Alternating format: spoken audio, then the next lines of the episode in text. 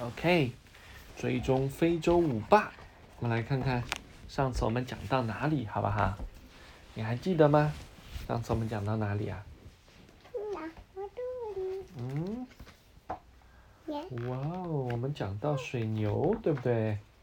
你看，这是非洲水牛的社会结构。非洲水牛啊，是群居动物，不论什么年龄和性别。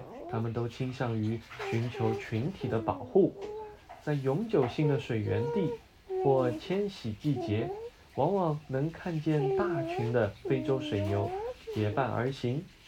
它们可以聚成多达一千头的大牛群。这样的大群的牛，其实是由许多小群构成的，其中有亲缘关系的母牛。和它们的小牛组成的家庭群是小群的核心。每个小群都有一位引路者，其主要职责就是在群体分散时引领小群回到大群。在两三岁的雄性非洲水牛也往往聚成二至三十只不等的单身汉群，成为大群的一部分。受到威胁时，母牛会将小牛围在中间。而公牛则负责保护。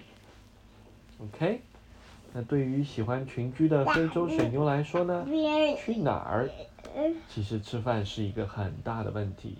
一头五百千克重的雌性非洲水牛每天要花十小时吃掉十七点五千克的草，因此一大群非洲水牛想要找到一个能吃饱的草场，并不是那么简单的事。克鲁格国家公园的非洲水牛一般会在二百五十至五百平方千米的范围内不停地移动，而决定今天上哪儿吃饭是一套出乎其出乎意料的民主投票表决过程。嗯，非洲水牛喜欢吃狗牙根啊、黄毛和一类的长草，因此呢。其中好几种都被人们称为水牛草，还有一种名为啊秃枣的灌木，也被叫做水牛刺。这种灌木生活在水源较为充沛、地下水位较高的地方，这也是非洲水牛常常出没的区域。哇哦，野牛捕猎。OK，我们来看看犀牛好不好？犀牛和水牛长得一样吗？长得不一样，对不对？耶。